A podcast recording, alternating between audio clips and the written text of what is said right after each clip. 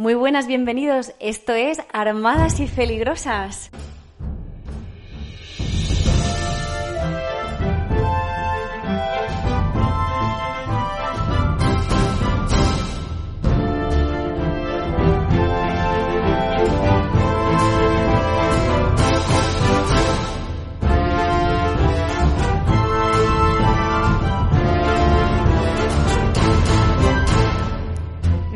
Por mucho madrugar, amanece más temprano. Creo que es uno de los refranes que más me gusta. Porque yo soy de esas de madrugar mucho esperando que el sol me siga, así en plan L'Oreal, ¿sabes? Porque yo lo valgo. El ejemplo más gráfico lo tenéis con aquellas noches de Reyes, ¿os acordáis? En las que nos estábamos en pie desde las 5 de la mañana, cuando sabíamos que hasta las 8 no se tocaba un regalo, nerviosos perdidos toda la noche. Lo bien que me vendrían ahora aquellas horas de sueño perdidas al otro. No sabes lo que me acuerdo de ellas. Pero nada, no aprendo. Eh, yo vengo a madrugar y venga a madrugar. En sentido literal y figurado. Vamos, que me paso la vida corriendo como las locas, tratando de anticiparme a todo, esperando que lo demás me siga el ritmo. Y mira, no. Hay tiempo para todo. Es más, hay un tiempo perfecto para todo. Pues como este programa, que por más que me guste hacerlo y quisiéramos retomarlo antes, las circunstancias no se han dado. Eso sí, que ahora que por fin estamos de vuelta, vamos con todo en Armadas y Peligrosas. Hola Celola, muy buenos días. Hola, buenos días. Bueno, menos mal que los refranes se contrarrestan eh, y este de eh, al que madrugar Dios ayuda lo contrarresta bastante al anterior. Y si es de madrugar, yo, mm, bendición XXL, vamos. Vamos, ahí no te quedas corta, ¿eh?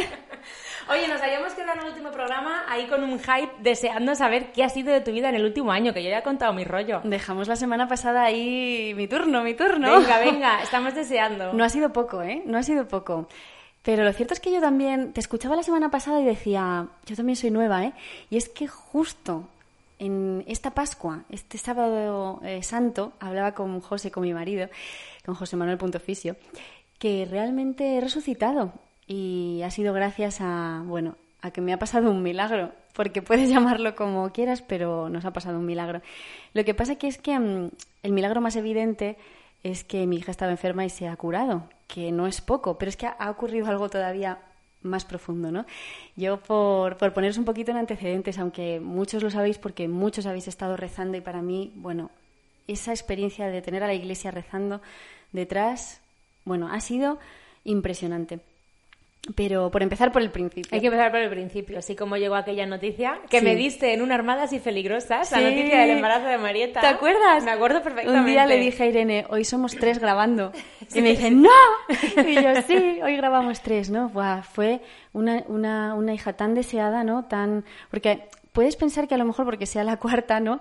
Pues es mm, como que te acostumbras o que no, no, para nosotros era una llamada a ser padres de nuevo tan grande y no llegaba te esta hija. nunca a la maternidad. Además justo llegaba después de que habíamos perdido a, nuestro Íñigo que se fue al cielo en la semanita nueve de embarazo y uff, tú sabes, ¿no? Que se viven que se viven esos embarazos con muchos nervios.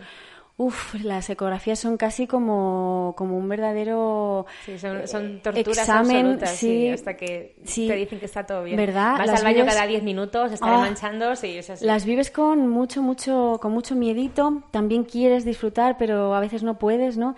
Quieres dejarte mm, hacer y a veces cuesta tanto. Es como si sientes que si, que si no respiras muy fuerte, ¿no? Para ver si así es, a ver si no pasa nada, ¿no? Como si de eso dependiera. Es, es terrible, pero pasa así.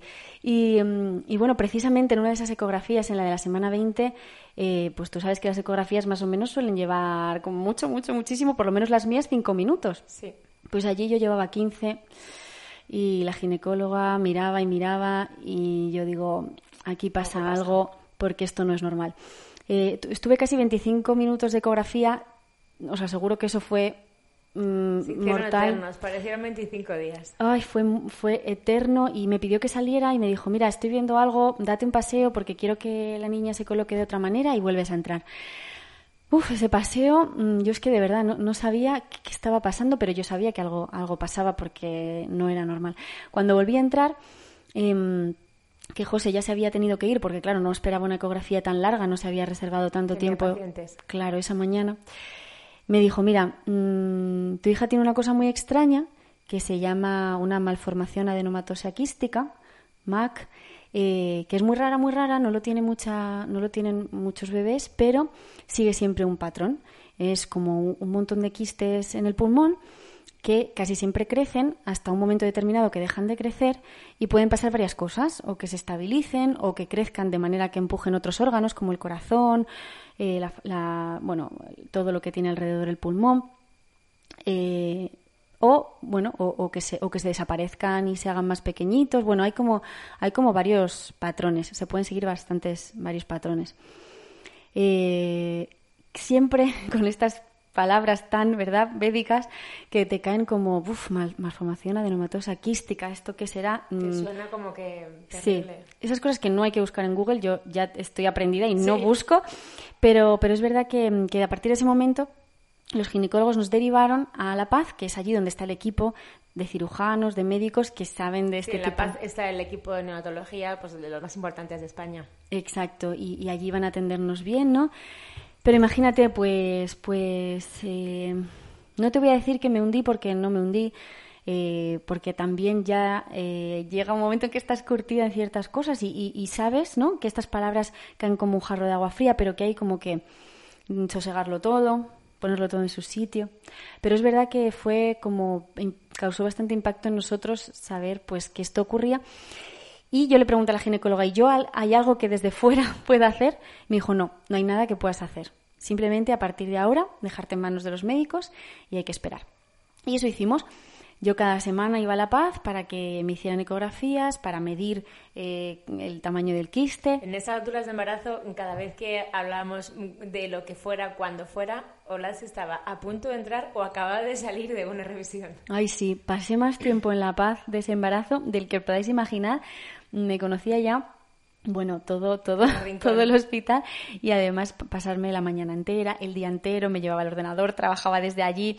Bueno, ya era como, un, como una segunda casa, eh, pero hay que decir que, que, nunca te gusta que el hospital sea tu segunda casa. Pero la verdad es que siempre nos trataron muy, muy bien.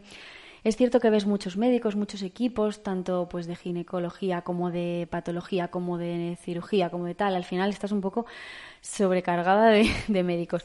Pero bueno, allí que iba cada semana a medir el tamaño del quiste. Y el quiste iba creciendo y creciendo y, y creciendo.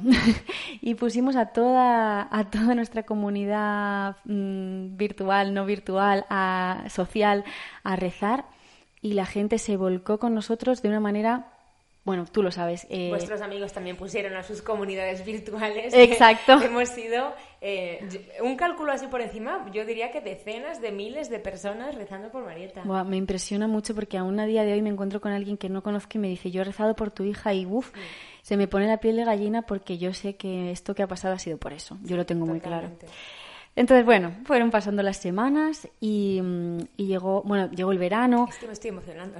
Sí, es que es que es muy fuerte, pero, pero además es que hay un milagro todavía mayor, ya veréis. Em, fueron pasando las semanas, ¿no? Llegó el verano y, yo incluso me volvía a mis revisiones semanales de, de, donde estábamos pasando unos días de vacaciones, porque esto, pues claro, no podía parar. Y, mm, pues la verdad es que fue eh, una manera de hacer a Marieta muy presente dentro del embarazo. Porque claro que tienes a tus hijos presentes en el embarazo, pero esto ha sido distinto porque al pasarnos tanto tiempo rezando por ella, al elegir sus padrinos, que son el regalo más grande que hemos podido tener, al que la gente te tenga que acompañar al hospital, que se tenga que quedar con tus hijos mayores mientras tú pasas tantas horas en el hospital, que todos hablemos de Marieta, que su nombre, o sea, parecía que ya estaba entre nosotros. Humanizada muy pronto, sí. Claro, de lo mucho que hablábamos de ella, de lo mucho que rezábamos por ella, era como tenerla ya. Nunca nos había pasado con un hijo quererla tanto tan pronto, ¿no? Eh, fue muy fuerte. Y al mismo tiempo vivimos ese embarazo con muchísima tranquilidad. yo te voy a ser sincera, con la tranquilidad de que sabía que nuestra hija cuando naciera la iban a operar, pero yo tenía la tranquilidad de que el Señor se iba a ocupar de ella. Yo, yo tenía esa tranquilidad. Y una vez más, como esa llamada a no poner mi felicidad en que todo salga bien, en que todo salga como yo espero, sino en que todo lo que viene, todo lo que viene de Dios, siempre es para un bien mayor, ¿no? Entonces tenía como esa tranquilidad de no pasa nada, pues nos explicaron que Marieta iba a nacer en el quirófano y que probablemente se la llevarían a operar porque el quiste ya era bastante grande y si no había que operarla en ese momento, porque Claro, la cosa era que los quistes son líquidos, exploten, que pueda causar asfixia. Bueno, que si no se la llevaban a operar en ese momento, que se la llevarían al de unos meses. Bueno, todo estaba pues pues predispuesto para Sí, esa pero la operación. estaba siempre en el horizonte. sí. Claro, porque oye, pues, pues eso iba, iba creciendo y aunque tenía el corazón muy poquito desplazado, gracias a Dios, pues bueno, estaba ahí y, y bueno, convivíamos con nuestro Mac, co- como, como uno más en Marieta. Y, mm, y así llegó octubre y así me fui al quirófano a dar a luz en quirófano. Eh, José se llevaba en el bolsillo una botellita de suero para bautizar a Marieta cuando naciera, eh, por si se le llevaban en ese momento a operar, que ya sabéis que cuando se, se llevan a un hijo a operar o a cualquier cosa, no te avisan y te dicen, toma, dale un besito que se va, no, te, se lo llevan. Entonces dijimos, mira, hablamos con Joaquín, mi cuñado, y dijimos, vamos a bautizar a Marieta, porque si la llevan a operar, el sacramento se lo lleva puesto. Y, mm, y así fue, nació, me la pusieron un segundito encima y se la llevaron a explorar, a hacer todas las comprobaciones que tenían que hacer y nos dijeron, mirad, de momento no nos la llevamos a operar, subiros a la habitación. Y nosotros muy contentos nos subimos a la habitación. Eh, todo el día siguiente le estuvieron haciendo pruebas, le estuvieron haciendo ecografías eh, y, y durante bastante tiempo y nos la trajeron a la habitación de nuevo y nos dijeron, bueno, eh, ahora esperad que pronto, en unas horas, se pasarán por aquí los pediatras, los cirujanos para deciros pues cómo vamos a proceder, ¿no? El caso es que pasaron más horas de las que nos habían dicho y ahí por allí no pasaba nadie. Llegaron a pasar incluso 24 horas y nadie nos decía nada de esas ecografías. Yo me estaba poniendo de los nervios ya. Y Marieta tan pichi. Marieta Dampici lloraba, fenomenal, no sé qué. Y entonces llegó, pues eso, pasamos 24 horas y llegaron los, los cirujanos con las pruebas, las ecografías, los ginecólogos y nos dijeron, mira, hemos estado tardando un poco más porque es que... Estamos mira, flipando. Sí, porque miramos y miramos las ecografías y aquí no hay nada. Está limpia. O sea, las palabras fueron está limpia.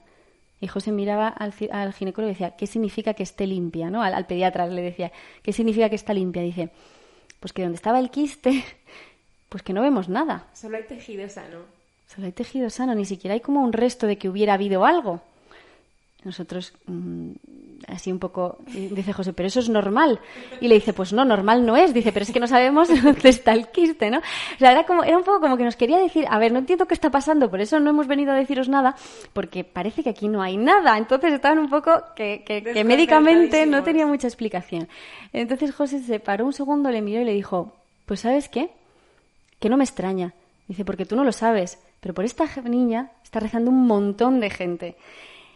Es que, ¿Y el médico ante eso qué reacción tuvo? se, re- se rió. Se los médicos, no reírse, médicos, no reírse. No, no, pero es que es que mm, me pareció hasta una hasta una reacción como muy espontánea y muy bonita de decir, pues es que pues es que me, que se nos escapan. Es que esa explicación es la que más me está cuadrando en este momento, ¿sabes? Porque nos pedían todo el rato las ecografías, las chorrocientas mil ecografías que yo tenía del embarazo, Donde se veían claramente los donde se veía el tamaño de los, los y- y decía, es que no, no, no sé, o sea, mm, veniros la semana que viene, pero os podéis ir a casa, ¿no? Era como ¿En serio? En nuestros planes. Claro, lo que teníamos en mente todos era, oye, vamos a ver que echarles una mano con los niños, yo me los llevo, tú te los Teníamos traes, preparados un campamento de, pan- de, un- de campaña, por si acaso teníamos que tal, que quedarnos más. O sea, en, nuestra, en todos los escenarios posibles que nos habíamos hecho, que nos habíamos hecho bastantes. En ninguno os ibais a casa a En las 48 ninguno. horas. O sea, en ninguno estaba la posibilidad de vete a tu casa, coge tu maleta y vete a tu casa. Yo ese día leí el Evangelio y era en el que Jesús eh, sana a la mujer y le dice, quedarás limpia de tu enfermedad. Y yo decía, no puede ser, Es la misma frase que utilizó el médico. no puede ser, está limpia, dijo está limpia y decía el Evangelio, quedarás limpia. Uf, yo decía, bueno, es que mm, podía no haber habido milagro y podíamos haber operado a, a Marieta o podía, bueno, podía haber pasado cualquier cosa, evidentemente, pero Dios eligió a Marieta para decirnos una cosa, que la oración es efectiva. O sea, la oración, a mí nadie me puede decir la oración no sirve para nada, porque yo vi en una pantalla el tamaño de quistes de mi hija en el pulmón y vi en la siguiente, dos semanas después, porque la última ecografía yo la tuve en la semana 38 y pues al dar, al dar a luz, una ecografía donde el pulmón estaba limpio, donde ni siquiera había un rastito, un- una señal de que allí hubiera habido algo. O sea, la perfección de pulmón, a ver si me entendéis. Y, mm, y eso es el milagro más evidente que, Dios ha hecho con nosotros y con nuestra familia. Pero ¿sabes qué? El milagro más grande que ha vuelto a hacer Dios con nosotros ha sido el de convertirnos en una familia porque, mira, nosotros rezábamos muchísimo porque ese pulmón estuviera sano, por supuesto, porque unos padres no pueden querer otra cosa para su hija que que esté sana. Pero rezábamos mucho más que porque se sanara ese pulmón, porque nos, porque nos mm, regalara porque nos enseñara a ser los mejores padres que Marieta pudiera tener, con las necesidades que Marieta pudiera tener. ¿Y sabes qué? Ese milagro es más grande, porque para mí, que soy histérica perdida, que lo quiero tener todo bajo control, que, que, quiero hacer las cosas a mi manera, vivir ese embarazo que viví con la felicidad y con la paz con la que lo vivimos, que haya llegado Marieta a nuestra vida y seamos unos padres nuevos, que yo esté aprendiendo a ser madre con la cuarta, que me estoy mm, descubriendo madre en cosas donde no me había descubierto madre, que estoy disfrutando de cambiar un pañal, de dar un baño, de ponerle crema a mi hija, de cosas donde antes yo lloraba y sufría, de cosas que antes yo tenía que pasar un poco por encima porque me costaba en la vida y me ha convertido en una madre nueva, en una madre nueva para ella y para sus hermanos. Ese para mí es un milagro que no es visible, porque es visible para mi familia solamente, es mucho más grande. Para mí es mucho más grande que Marieta haya venido a convertirme en una madre nueva, a convertirnos en una familia nueva, a convertir eh, pues nuestra casa en una casa nueva eh, y a mí hacerme disfrutar, vivir la maternidad en cosas que yo antes solamente sufría, ¿no? Es espectacular cómo Dios utiliza eh, las herramientas, los medios y los caminos que Él decide que es que son eh, totalmente asombrosos. Eh, ¿De qué manera te puedes tú pensar que va a utilizar este acontecimiento con Marieta para hacerte a ti mejor? ¿no? Esto es una cosa sorprendente. Cómo hace lo que quiere y lo hace siempre bien. Es una cosa sorprendente. Y además, insisto, lo más llamativo es que ese pulmón estuviera limpio y claro que tenemos que estar alegres porque esté sano, ¿no? Pero es que aunque no hubiera estado sana, ¿no? Es que el milagro más profundo, Dios lo hace todo. O sea, no sé, lo, superficial, lo, profundo, lo hace todo. No se deja, no se deja nada, pero lo más, lo más importante está por debajo, ¿sabes? Está por, con todo ese camino que hizo, por toda la gente que rezaba por nosotros, por toda la transformación que ha ocurrido en nuestros corazones, por haberme redescubierto esa llamada, ¿no? a entregarme en la maternidad, a ver que que el tiempo más valioso que yo tengo, el donde invierto lo, más importante de mi vida, es en esas pequeñas cosas, ese baño, ese, ese, esa caricia, ese acostar, ese dedicarme un rato largo a contar un cuento, ese, eso es lo que soy, ¿no? Eso es donde me estoy jugando mi felicidad y no quiero pasármela corriendo, ¿sabes? Es una cosa que yo he tardado cuatro hijos en darme cuenta, por eso os lo cuento, por si acaso alguien le pillo antes que yo, yo soy muy lenta, pero el Señor lo ha hecho ahora y, ha sido un milagrazo enorme. Yo te comprendo también, Noras, pero tenemos tantas cosas en común tú y yo. Hasta este acontecimiento, este hecho de tener un hijo vivo de milagro, ¿no? Que, que sabes que a nosotros nos pasó también con nuestro hijo Fernando, que está vivo de milagro realmente. Eh, igual, la misma expresión del médico, ¿no? Eh, Sabéis que Fernando tuvo meningitis bacteriana de recién nacido, fue muy prematuro y a los pocos meses de estar en la UCI, llevamos en la UCI un par de meses, eh, pilló una meningitis bacteriana, una nosocomial. Eh, y la respuesta del médico fue la misma, ¿no? Pues un día se estaba muriendo literal, que nos, llamamos para, nos llamaron para que nos despidiéramos y al día siguiente eh, su respuesta fue es que está limpio. Eh, y me parece súper bonita esta metáfora del estar limpiolas, porque da igual lo sucio que estuvieras. A mí me llama la atención porque yo había visto, pues lo mismo que te pasaba a ti, ¿no? Yo había visto em, la analítica, la colonia bacteriana que había, por ejemplo, en la médula de mi hijo y era terrorífico, ¿no? Y, es verdad que con esa previsión nos decíamos, bueno, tres, cuatro horas como mucho fallecerá esta tarde, os avisaremos, además una cosa súper fría. Y cuando has visto realmente, has visto a tu hijo quemando de la fiebre, le has visto inflamado, eh, con la mm, fontanela, recuerdo, súper inflamada, tú lo has visto físicamente, no es, no es una cosa que tú no veas, igual que tú viste tus ecografías de Marieta, ¿no? Y de pronto al día siguiente ves esa analítica, que de pronto está a cero, que de pronto ese niño está bien, que está reactivo, que está contento, que es que nadie tiene que contarte, ¿no? Esas son cosas que no te pueden robar. O sea, a mí ya no me pueden decir Dios no existe, Dios no actúa. ¿Quién, quién nos va a convencer, no? Cuando lo hemos visto y, somos tan afortunados de esto, ¿no? Que Dios ha querido limpiar esto. A mí, eh, la curación de mi hijo se me vino muy presente cuando toda la historia de Marieta eh, pude empatizar muy bien con vosotros y...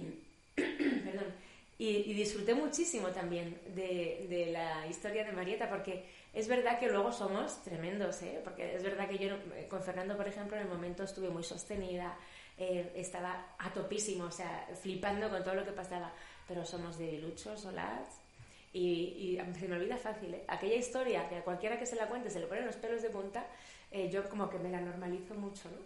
Y el acontecimiento de Marieta me hizo darme mucha cuenta eh, de lo grandísimo que había estado Dios con nosotros en el asunto de Fernando, por ejemplo, o de Nazaret, ¿no? Eh, las cosas inmensas que había hecho que siguen siendo vigentes, ¿no? Que siguen siendo vigentes hoy en día y que, y que hoy en día sigue haciéndolas para mí, ¿no? Que, que eh, doy por sentado que mi hijo se levanta por la mañana y se arregla para el instituto y estudia y va a jugar al fútbol. Y, ostras, no, la previsión no era esta. La previsión es que mi hijo iba a morir con dos meses. Y si sobrevivía en un porcentaje pequeñísimo, eh, iba a ser completamente dependiente en todo, nos dijeron. Y tú ves a Fernando, o sea, y yo me doy cuenta muchas veces cómo damos por hecho las cosas, ¿no? Y, y, no hay nada, no hay nada que esté hecho, ¿no? Eh, es maravilloso, para mí fue maravilloso la condición de Marieta por vosotros, por vivirlo con vosotros. Hemos rezado, hemos pasado noches en vela, hemos hecho rosarios de rodillas, hemos puesto a rezar a toda nuestra gente, nuestros hijos han rezado cada día. Ese día que nos contasteis, chicos, es que ha pasado esto, es que estábamos nerviosos, claro, todos, esas 24 horas que os das cuenta, eh, todos los que estamos a su alrededor, todos los que les queremos, estamos en esa espera, que, que es que aquella noche fue como un... Y yo recuerdo que mandé un mensaje a las 2 de la mañana, chicos, por favor, ¿sabemos algo? Y no, no. pero Marieta está bien, duerme, come, parece normal. Llora. Parece normal. Fue espectacular y fue una lección para todos. Eh, aquel está limpia vino a todos, ¿no? Y, y al final eh, te da un mensaje de esperanza para ti, para tu vida también, ¿no? O sea, es que no hay nada tan imposible ni tan gordo eh, como para que Dios no pueda dejarlo limpio. Y, y no limpio de, de, pasar una toallita por encima, no, ¿sabes? Limpio como que allí no ha pasado nunca nada. Nada. Como que allí no ha pasado nunca nada. Esto es sorprendente. Nunca ha pasado nada. Esto que hace, que ha hecho con el Mac de Marieta, lo grande es reconocer y saber que Dios lo puede hacer con nuestro corazón, con nuestra alma, ¿no? Reconocer que, que, Dios puede dejarlo impoluto, sin rastro de que allí haya pasado nunca nada. A mí es una cosa que me atormenta.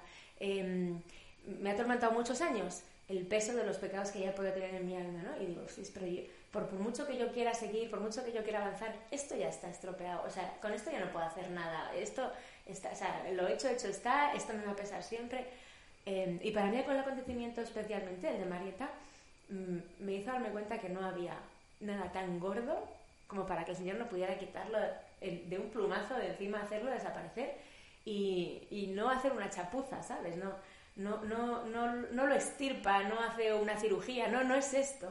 Eh, lo hace nuevo, como si no hubiera habido nunca nada. Y eso es maravilloso, ¿no? Y me parece precioso para mí. A mí me, me dieron muchas ganas de irme a confesar, por ejemplo, ese día, disfrutar del sacramento de la reconciliación, porque realmente es esto, es como que de pronto tu mal desaparece, ¿no? Este mal que va creciendo, que va creciendo, que nos ocupa, que nos mueve el corazón incluso, ¿no? Nos lo traslada, nos lo desplaza, nos hace no sentir como debemos, no, no actuar como debemos. Eh, nos hace también eh, afectar con cómo estamos a los demás. Igual que Marita os preocupaba, pues cuando uno está ahí con su Mac bien crecidito, alrededor lo notan y, y, les afecta. Y pues este, este mismo Mac nuestro que llevamos dentro, el Señor puede hacer así, de un plumazo, como si nunca hubiera estado. Y es realmente como si nunca hubiera estado. Esto es lo grandioso. Qué peso de encima, ¿eh? Es que mira, ahora le estoy viendo a Marieta jugar con la Virgen. Está como dándole besitos y caricias y pienso, es que realmente no me puedo acostumbrar a que es un milagro. Realmente no me puedo acostumbrar a que mi familia es un milagro. Todavía hoy médicamente... Que se la come, ¿eh? Sí, todavía médicamente no hay explicación, todavía siguen, siguen haciéndole pruebas. Eh, de hecho, dentro de seis meses le harán un TAC para mm, con la mayor precisión posible para ver que ahí no hay nada, ¿no? Porque médicamente no tiene mucha explicación, hay que seguir el proceso y yo lo entiendo pero cada vez que cada tres meses vamos y nos ponemos delante del equipo de cirujanos y un poco así como sorprendidos nos siguen diciendo es que sigue sin verse nada yo digo es que no vas a encontrar nada lo tengo muy claro. por más que busques con una resonancia de una precisión y una mm, eh, claridad absoluta no vas a encontrar nada no y no me puedo acostumbrar. Es eso que dices no me puedo acostumbrar a que mi vida mi propia vida es un milagro no y que ay qué bien qué, qué bien se vive cuando uno sabe que, que las cosas que las cosas están por encima de él, que es que no depende de mí, ¿no? Ese estás está limpia, ese, esas dos palabras, está limpia, me resuenan desde entonces. Está limpia, ¿no? Incluso dichas hacia mí, hacia mi vida, ¿no? Está limpia, no te, no te preocupes más. Creo que a todos nos, nos resuena eso, ¿no? Es lo que yo decía ahora, a todos nos ha llegado. Y Marieta, siendo tan chiquitita como es, benditas paredes de cristal de mi casa. Sí, que, que la, podemos que estar la estamos viendo desde ahí. Estamos- es que estamos como una pecera de radio. Es que me encanta esto porque es que por fin tenemos nuestro estudio de radio. Bueno, tengo que poner la bombilla roja ahí Sí. en la puerta y On on air, air. on air. Ya solo, Vamos nos- a hacerlo. Ya solo nos falta un programa de tele. Pero, pero bueno, aparte... ¿Sabes eh, qué me llamó mucho la atención a mí de todo el proceso de Marieta? ¿El qué? Algo que me sorprendió mucho y que a mí como madre me hizo empatizar muchísimo contigo. Pues ese día que me contaste, dices, joder, he ido hoy a la revisión y Marieta, bueno, sigue avanzando tal, pero resulta que yo estoy hecha una mierda porque... La diabetes gestacional. Porque resulta que con tanto mirar a Marieta eh, no me habían revisado a mí Sí. en los últimos cinco meses. Es que, Eso eso, es que eso me pasó, fue, fue buenísimo. Llevaban, ta- o sea, yo iba cada semana, claro, estaban tan pendientes de, de la niña que a- es que ni siquiera mis analíticas ni nada, de repente se les ocurre, claro, me dice una enfermera, ¿a ti te está mirando alguien? Y digo, pues la verdad es que no, me salió allí de todo. O sea, no tenía no sé qué vitamina, por supuesto no tenía hierro, por supuesto diabetes gestacional, por supuesto eh, un no sé qué, bueno, o sea, de todo, Todo, de todo, de todo. Y qué, y qué bonito también fue vivir el embarazo con la diabetes gestacional que dices, que Ay, poca... sí, la patata frita. Qué poca cosa soy, que se me va el humor, porque no me puedo comer una patata frita y un gofre. Y decir, ni que me estuvieras pidiendo el martirio, señor, ¿eh? que me estás pidiendo renunciar a una patata frita y me pongo de mala leche. Y, y experimentar que con que poco que se nos pida... La debilidad que Ay, tenemos. sí, pero bueno. Para mí fue un, aprendizaje, eh, fue un aprendizaje grande ¿eh? de ver eh, lo bonita que es la maternidad, hablas, lo bonita que es y lo entregada, absolutamente abnegada que es, que tú estabas hecha mierda. Y es que no estabas echándote cuenta a ti misma para nada, porque con esas carencias que tú tenías tenías que estar hecha polvo. Ya, ya, sí, el caso es que me, me costaba a mí la, la misma vida moverme y tal, Y pero centradísima en tu niña, pues es que a mí no. me, me hizo pensar mucho sobre lo que es la maternidad, ¿no? lo que es la vida de una madre. Estamos tan centrados en nuestros hijos que tantas veces estamos en- y, y no, y no nos damos ni cuenta. Y no es, no es que no te quieras fijar, es No, que, no, que es se te pasa lleva desapercibido. La vorágine de lo que nos toca cada día te lleva, te arrastra y no te das ni cuenta. Tal cual. Y tanto, tanto es así que, que lo que te decía, cuando llegó Marieta yo sentí que incluso mi, mi yo profesional tenía que cambiar y, y por eso, por eso Preyplan, que os eh, introduje un poquitín la semana pasada, pero, pero también mi, mi proyecto Blessings cambió, fíjate. Y es Esto que... es increíble. Cuando Dios te regala algo, esto es- a mí me, me sorprende mucho. Eh, lo que sale de tu corazón siempre es sacarlo hacia afuera, ¿no? Compartirlo, no quedártelo para ti, compartirlo. Y me parece apasionante este giro que has dado. He de decir que voy a echar muchísimo de menos las agendas y tus cositas de Blessings, pero muchísimo. Pero cuéntanos porque... Oye, quizá nuevo- vuelvan, no lo sé, quizá vuelvan, no lo sé, yo no, no Yo estoy... te lo agradecería mucho porque la mía no es lo mismo. Yo no estoy cerrada a nada, la verdad, No ¿eh? me pero... inspira lo mismo. Guay, muchas gracias. Yo no estoy cerrada a nada, pero es verdad que sentí que mi proyecto tenía que dar una vuelta. Vosotros, los que conocéis Blessings desde el principio, sabéis que Blessings nació como tienda, pero sin embargo Dios nunca lo quiso solo como tienda, sino que el proyecto más grande de Blessings fueron las redes sociales, ¿no? Ahí fue donde realmente descubrimos que teníamos un- una misión. Entonces la tienda se convirtió en la excusa, porque nuestro, real, nuestro trabajo real estaba en las redes, ¿no? Y mm, sabes que recibíamos muchas llamadas de mucha gente que decía, yo quiero vivir eso que dices que vives, Pero no sé cómo hacerlo. pero no sé cómo hacerlo porque me falta, ¿no? Eso que, de lo que tú hablas, ¿no? Y es que es verdad que no todos tenemos la suerte de tener, pues, eh, acceso a A una comunidad, Exacto. a un entorno, sí. que te favorezca esto, hablar el mismo lenguaje, eh, entender este evangelio aplicado a- con mucha practicidad a tu vida. Y, y bueno, mira, yo no soy nadie, ¿no? Pero al final sí que el Señor me ha regalado el don de, mm, pues de, de aplicar el evangelio a mi vida, que, que no es nada mío, que es todo viene de Él, pero eso tampoco me lo podía dejar para adentro, ¿no? Y si la pandemia nos ha enseñado algo es que la distancia ya no es una barrera, porque mm, existe, eh, existe lo virtual, ¿no? Y, y yo tenía, mucha, tenía muchas ganas de llegar a, eso, ¿no? A, esa, a, a eso que dice el Papa de, a los laicos, de haceros responsables de vuestra fe, ¿no? Los curas no pueden llegar absolutamente todo. Es verdad que los curas tienen que llegar a lo, a A lo lo que, que- solo pueden hacer ellos, la Eucaristía, la confesión, todos los, sacra- Sacramentos, los sacramentos. liturgia. Pero para ayudarnos y acompañarnos en la fe estamos nosotros también, ¿no?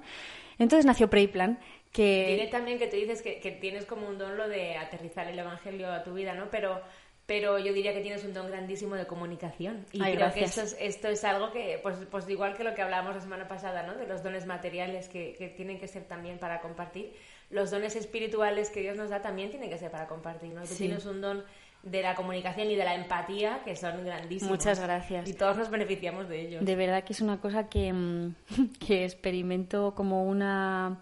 A veces como una losa, ¿eh? No te creas. Porque, sí, a veces pesa. A veces pesa porque dices, yo no soy nadie, yo no soy nadie, yo no quiero, yo no quiero entrometerme en la obra grande tuya, Señor. Pero el Señor no, me dice, no te entrometes, yo hago, yo hago en ti, ¿no? Entonces, bueno, pues... ¿Qué te crees? Eres un pobre títere. Exacto, exacto. Yo hago en ti, no te... Tú déjate, no, no, no. Entonces, bueno, pues eh, nació Preyplan como esta, como esta comunidad virtual donde, de hecho, Mm, complementaria a muchas de las otras cosas mm, que puedas tener en tu vida, porque tengo dentro de los play, planners hay gente de todo tipo, gente muy enchufada en la fe, gente poco enchufada en la fe que está empezando, eh, tengo monjas, tengo de todo, ¿vale? Y es muy bonito y muy enriquecedor porque a, algunas personas es todo lo que tienen, otras personas es mm, complementario eh, otras personas, esto eh, es, un medio de suscripción, tú te suscribes y tienes como tres planes, uno donde solo accedes a la información semanal, otro donde accedes a la información diaria y otro donde si quieres un acompañamiento individual, pues yo te acompaño individualmente eh, en el camino de la fe. Entonces cada uno ha ido pues cogiendo lo que en ese momento necesitaba y también eh, enriqueciendo esta comunidad porque semanalmente nos reunimos.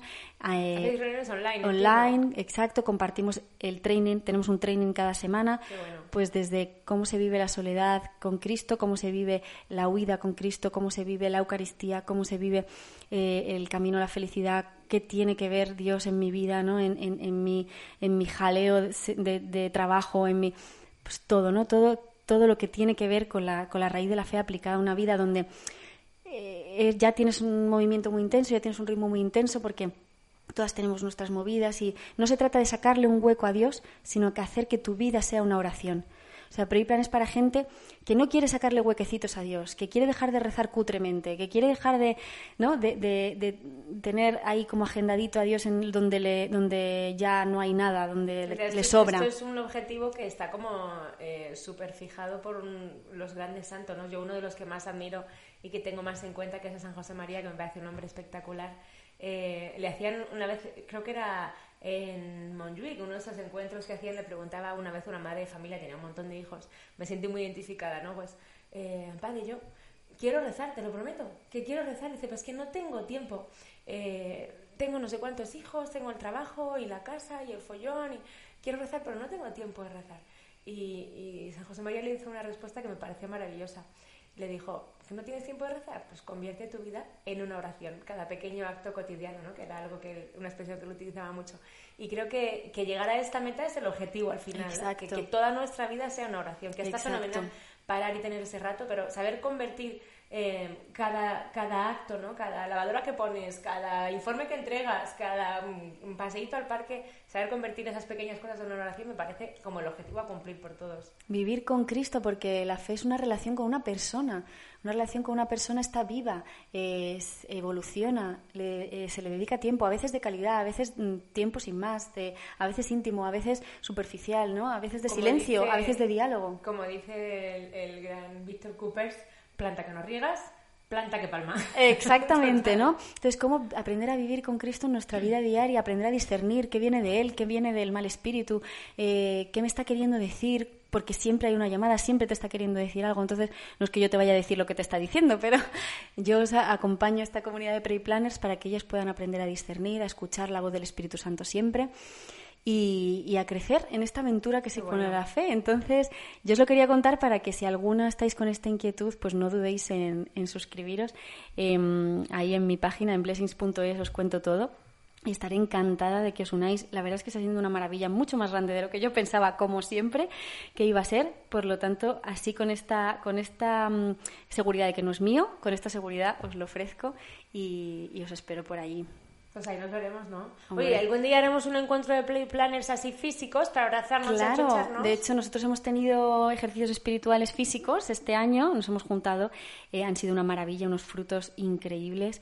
Eh, nos, hemos juntado en Barcelona, ahora que he estado allí también, eh, con los play planners que estaban allí. O sea, desvirtualizamos todo lo que podemos, por supuesto. Es verdad que con las que están en Chile, con las que están en México, me, me, cuesta un poco más, pero yo creo que todo llegará porque... A ver si el próximo año con la JMJ lo tenemos, ¿no? No, yo, yo creo que todo llegará porque, porque ya sabes que a esto no se le puede poner mm, barreras, pero siempre que puedo desvirtualizo, que claro, siempre es mucho mejor, ¿no? Pero, pero la maravilla de la oportunidad de enriquecernos desde cualquier parte del mundo estaba ahí y había que aprovecharla. Impresionante. Así que por ahí os espero. Menudo proyectazo, Las. Menudo año, gracias. menudo año que, que hemos, Hemos tenido. añitos fructíferos, sí, sí. Menudos dos podcasts, pero prometemos ser menos intensas en los Sí, próximos. sí, sí. Ya la próxima ya os hemos puesto día de lo nuestro. mm, Rebajaremos un poquito la tensión aquí mística esta que nos hemos soltado aquí. un- Exacto. Pero eh, hablaremos de nuestras chorradas y de nuestras Eso, cosas también. nuestras secciones y contándonos de qué queréis que hablemos. Secciones nuevas también, ¿eh? Secciones nuevas traemos para esta nueva Sí, sí. temporada. Volveremos con nuestras almóndigas y concretas. Sí, con las palabras, bonitos palabras. Bonitos palabras. Volveremos con, Con Rezón, entre- y, Rezón y Molón, que es una nueva de, de este año, que de traeremos entrevistas, entrevistas. ser- Nos espera una que os va a encantar. Creo que se viene una temporada de Armas y Peligrosas muy, muy gorda. Se vienen cositas. Ojitos si nos veis por ahí, ¿eh? Porque estamos armadas. Y somos peligrosas.